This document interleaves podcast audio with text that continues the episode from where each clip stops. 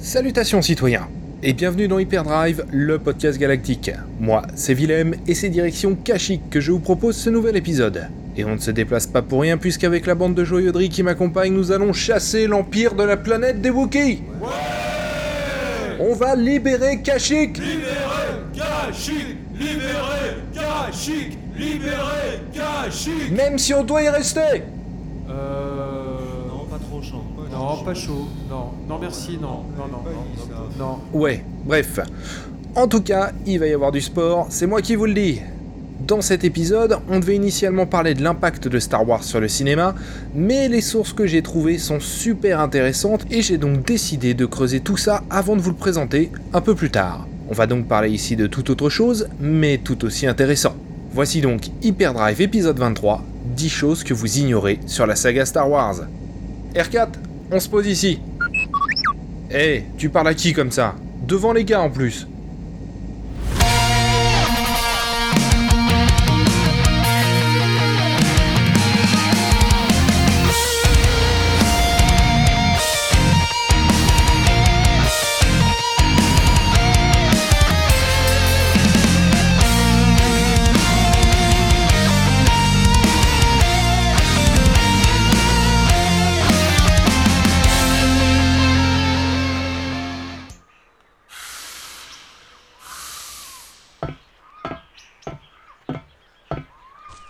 Bien, blaster, check. Comlink, check. Bouteille de fofo, check. Clic de mercenaire armé jusqu'aux dents, check. Allez, c'est bon, on est parti les gars. T'as vu la taille des arbres? Si nous sommes ici, enfin, surtout moi, vu qu'R4 reste une fois encore dans le vaisseau à ne rien foutre, c'est pour aller chercher Trovarne. Ce Wookie capricieux devait nous rejoindre sur Coruscant il y a déjà plusieurs jours, mais il s'est mis en tête de libérer sa planète. Et comme je ne refuse jamais une occasion d'aller chercher des poux à l'Empire, et qu'en plus c'est assez bien payé, j'ai rassemblé quelques francs-tireurs galactiques pour lui filer un coup de main. Vous en connaissez déjà quelques-uns, comme Raven ou Dex, avec qui je me suis réconcilié à l'aide de quelques crédits. Le plan, c'est donc de rejoindre les coordonnées que Trovard m'a données et d'attaquer directement à des postes impériaux de la planète qui sont pas très grands de toute façon. En tant que fan de Star Wars, on se flatte tous de bien connaître la saga. Mais plus on creuse, plus on découvre de nouvelles choses, intéressantes ou amusantes. Je vais donc vous en proposer une bonne dizaine ici, et si vous les connaissiez déjà, bravo, vous êtes un excellent Star Warsologue. C'est vert ici. Bon, il y a deux situations qui sont pas très enviables dans cette galaxie. La première, c'est d'être un Wookiee. Ces derniers sont persécutés par l'Empire qui voit en eux d'excellents travailleurs, voire esclaves, il faut dire ce qui est. Mais la seconde est sans doute d'être un Stormtrooper en stationnement sur Kashyyyk, car ces derniers sont loin de plaisanter et toute occasion d'arracher un ou deux bras aux soldats de l'Empire est bonne à prendre, comme je les comprends. Oh, on aurait pu prendre un speeder au lieu de galérer à pied. hein. Commençons d'ailleurs avec cette planète, Kashyyyk. C'est de là que viennent les Wookiees, une planète forestière avec d'immenses arbres dans lesquels sont construites les villes et les villages Wookiees.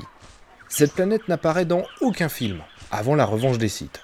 On considère souvent cette planète comme une création issue des romans de l'univers étendu, mais c'est faux. Kashyyyk apparaît pour la première fois à l'écran dans le fameux Star Wars Holiday Special, téléfilm devenu culte tant il est kitsch, sorti en 1978 et tourné en studio avec assez peu de moyens. On va pas se faire de mal en le regardant à nouveau, même si l'exercice est des plus intéressants. Le premier plan de la planète, nommé alors Kazook, nous montre la cime d'un arbre géant dans laquelle se trouve la maison de Chewbacca. Ce plan, qui est un matte painting, plante l'aspect général de la planète qui restera le même dans l'univers étendu puis dans la revanche des sites. Environnement qui sera bien évidemment beaucoup plus développé par la suite. Tiens, ça y est, on arrive. Il y a un Wookie là-bas, il va sans doute nous aider. Salutations citoyens, dis-moi, on peut monter? Bah, dans le gros arbre qui est là. On cherche Trovarne, on vient lui filer un coup de main. À ton avis, j'ai l'air d'un impérial?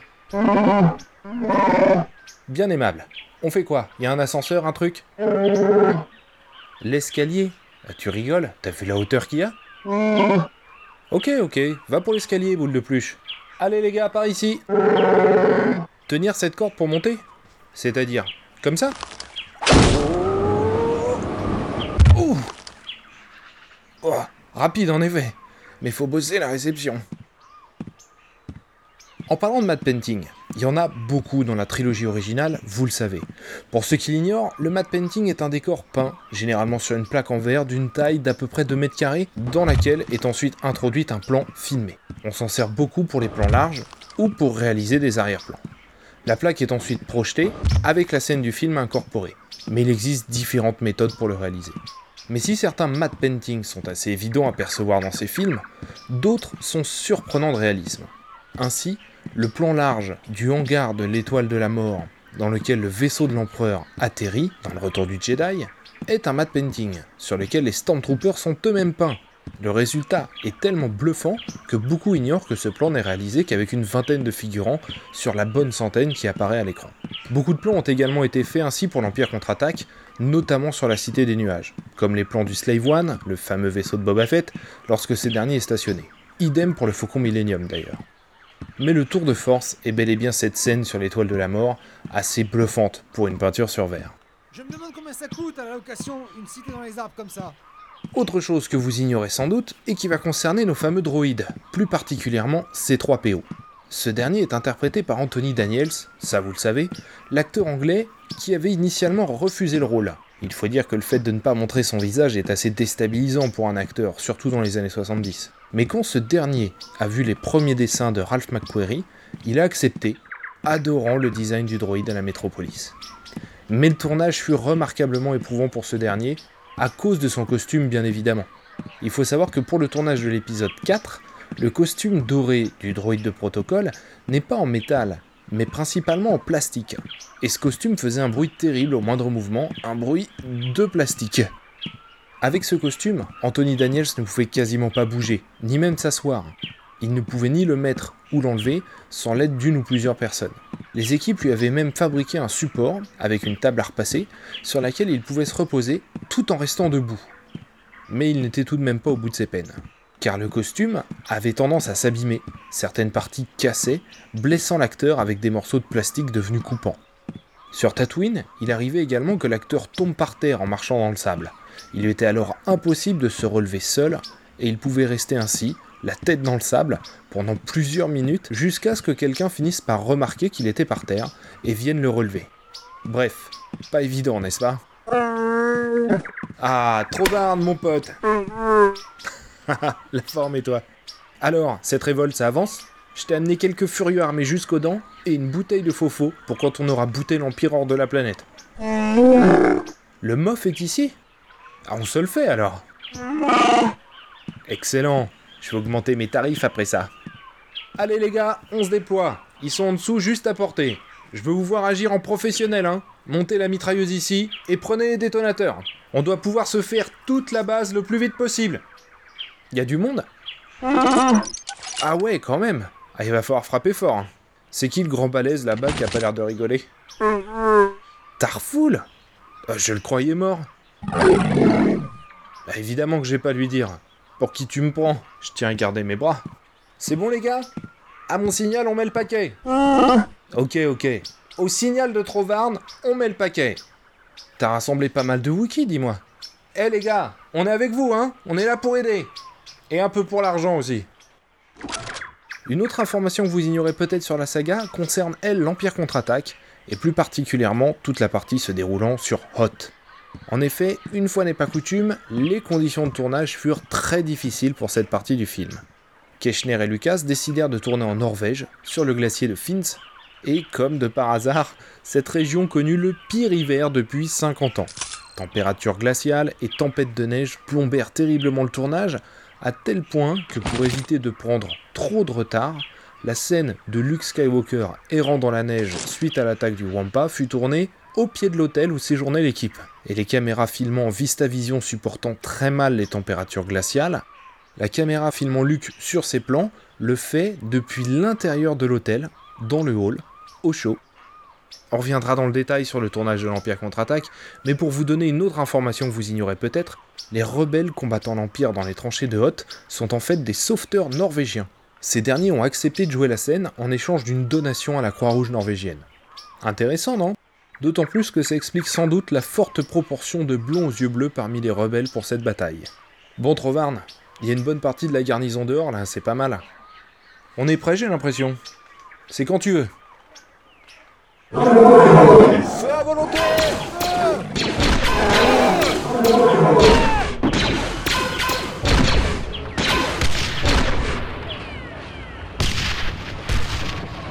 ce film, nous faisons la connaissance de Darth Maul, seigneur Sith très impressionnant, même si peu loquace. Ce dernier est interprété par Ray Park, acteur qu'on a pu voir dans le premier film X-Men, dans le premier Men in Black, interprétant l'alien qui poursuit Will Smith au début du film, mais aussi en tant que Snake Eyes dans les films assez dispensables G.I. Joe. Pour l'anecdote, il faut savoir que ce personnage a un point commun avec Dark Vador. En effet, les deux seules répliques du Seigneur Sith dans le premier épisode de la prélogie ont également été doublées en studio.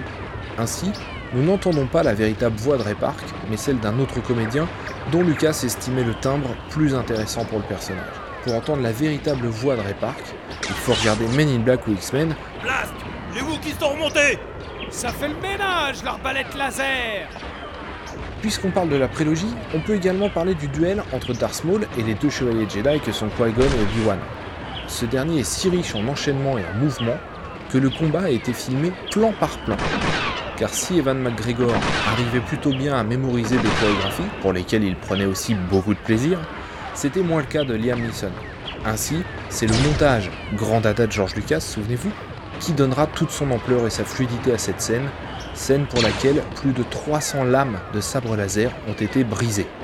Ça fait un paquet de plastique. Dégommez ces petits malins La façon qu'avait George Lucas de travailler sur cette trilogie est également très intéressante. Pour ce dernier, il n'y a pas d'ordre à respecter dans les étapes de conception d'un film. Ainsi, il a fait travailler son département artistique sur les décors, les costumes, les designs de vaisseaux et d'aliens, alors même que le scénario n'était pas encore terminé. D'ailleurs, il se servait des propositions visuelles et artistiques de son département pour faire avancer son récit, le modifier, l'affiner, etc. Pour cela, il utilisait deux tampons encreurs avec lesquels il balayait les propositions d'artwork lui envoyait quotidiennement son département. Sur le premier tampon était écrit OK, ce qui signifiait qu'il y avait quelque chose mais qu'il fallait creuser, qu'il y avait de l'idée dans cette proposition mais qu'on n'y était pas encore. Sur le second tampon était marqué Fabulozzo, ce qui signifiait qu'il était à 100% satisfait de cette proposition et qu'elle pouvait être intégrée directement en l'état. Toutes ces propositions stimulaient l'imaginaire de George Lucas et il s'en servait ensuite pour doper et affiner son récit. Ça explique sans doute la très forte dimension exotique des films de la prélogie. Je lance une grenade Euh, Oups, j'ai fait tomber la caisse Par les eaux noires de l'empereur. Super Merci mec Faut aller la chercher, on en a besoin. Bon allez, j'y vais. Encore avec cette foutue corde. Un ascenseur serait pas du luxe, hein.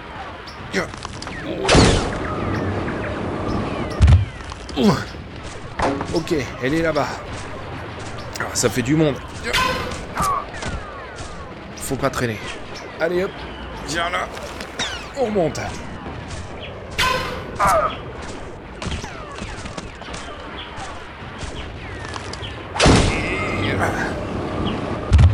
Et voilà, les détonateurs sont de retour. Vous avez vu ça? Parce que je vais pas le refaire tout de suite, hein. Merci Trovarne, t'es un pote. Nous pouvons maintenant parler des apparitions de certains membres de l'équipe de production et de tournage en tant que figurants dans les premiers films. Si George Lucas et sa famille apparaissent en tant que sénateurs dans la prélogie et y interprètent des personnages qui seront également repris dans la série Clone Wars, hein, il y a beaucoup d'autres moments qui méritent d'être soulignés. Dans les scènes additionnelles ajoutées à l'épisode 4 en 1996, l'un des deux Stormtroopers accompagnant le Dubak est Ted Galliano, vice-président de la 20th Century Fox à l'époque, John Knoll, créateur de Photoshop et travaillant pour ILM sur les effets spéciaux de la prélogie, apparaît dès la menace fantôme comme pilote de chasseur sur Naboo. Ralph McQuarrie, en charge des artworks de la trilogie originale, apparaît dans l'Empire contre-attaque, mais ça vous le savez déjà, en tant que Farl McQuarrie. On pourrait continuer longtemps ainsi, tant il y a de caméos dans la saga. Il y en a également dans la postlogie, avec les enfants de Mark Hamill, entre autres dans The Force Awakens. Enfin, le soldat rebelle que vous voyez dans sa vigie dans l'épisode 4 est le maquettiste de la saga, qui a travaillé sur tous les vaisseaux. Attends, oula, attention les gars, il se déploie vers l'escalier. Ah, ah bah non, c'est bon. Tarfoul vient de tous se les faire en, en une fois. Ok. Les Jet Troopers Dégommez-les Pour conclure, quelque chose que les plus fans d'entre vous savent déjà, la série live annoncée par Disney n'est pas un nouveau projet. George Lucas avait déjà cette idée à l'esprit, il y a même beaucoup travaillé.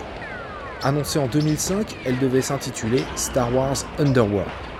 L'histoire devait avoir lieu entre les épisodes 3 et 4 et ne nous présenter que de nouveaux personnages. Ce projet est un vrai serpent de mer qui court depuis plus de 10 ans. Plus de 50 scénarios ont été écrits, les artworks ont été faits, les acteurs ont été approchés, mais rien n'a jamais été tourné. Pourtant, l'annonce du projet avait été faite lors du troisième Star Wars Célébration. En grande pompe donc. Il ne s'agissait pas d'une simple rumeur. Le showrunner de Battlestar Galactica était à l'écriture, Ronald Moore, bref, ça ne plaisantait pas. Mais une fois n'est pas coutume avec Lucas, le projet était remarquablement ambitieux.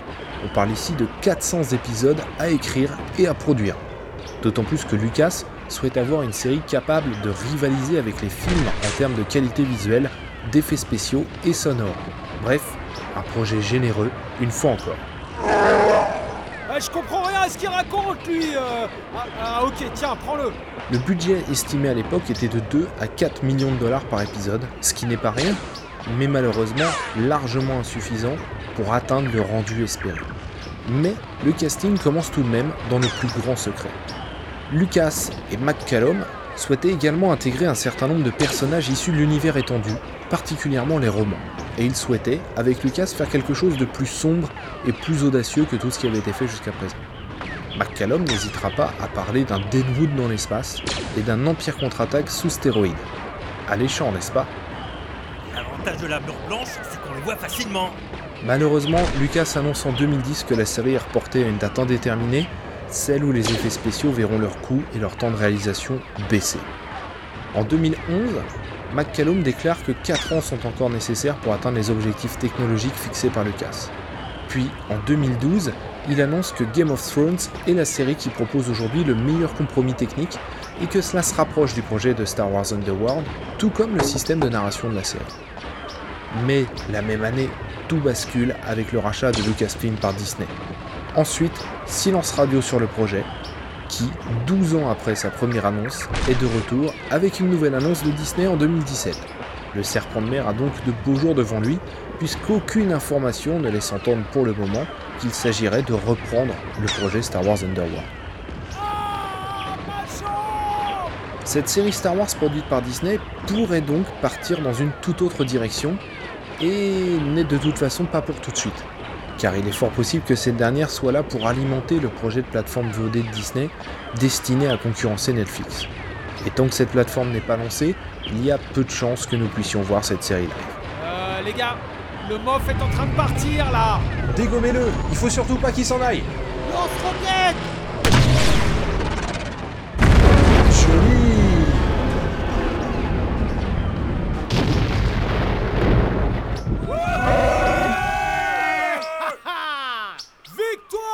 Les autres se tirent On a frappé fort sur ce coup-là. On l'a eu R4, rejoins-nous, c'est terminé.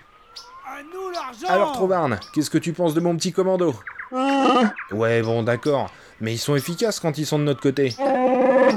Ok les gars, bien joué, on remballe Voilà ce qui conclut cet épisode d'Hyperdrive, le podcast galactique. N'hésitez pas à vous abonner et à nous suivre sur Facebook et Twitter. Si le cœur vous en dit, n'hésitez pas à noter ce podcast sur iTunes, ça compte. Cet épisode et tous les autres sont dispo sur unfandestarwars.com, sur Galaxy Star Wars ainsi que sur zone52.fr. J'en profite pour saluer l'équipe et les auditeurs du podcast 24 FPS. Que la force soit avec vous. À très bientôt. Alors, on l'ouvre cette bouteille de faux Oui, bah doucement, on a une minute quand même. Avec un mof en moins, vous avez déjà gagné un peu d'air, c'est moi qui te le dis. Ok, ok. Bon, je l'arrange, mais quand on en a fini, on la boit, ok? Allez les gars, on a des Wookiees prisonniers à libérer. En piste, bande de salles.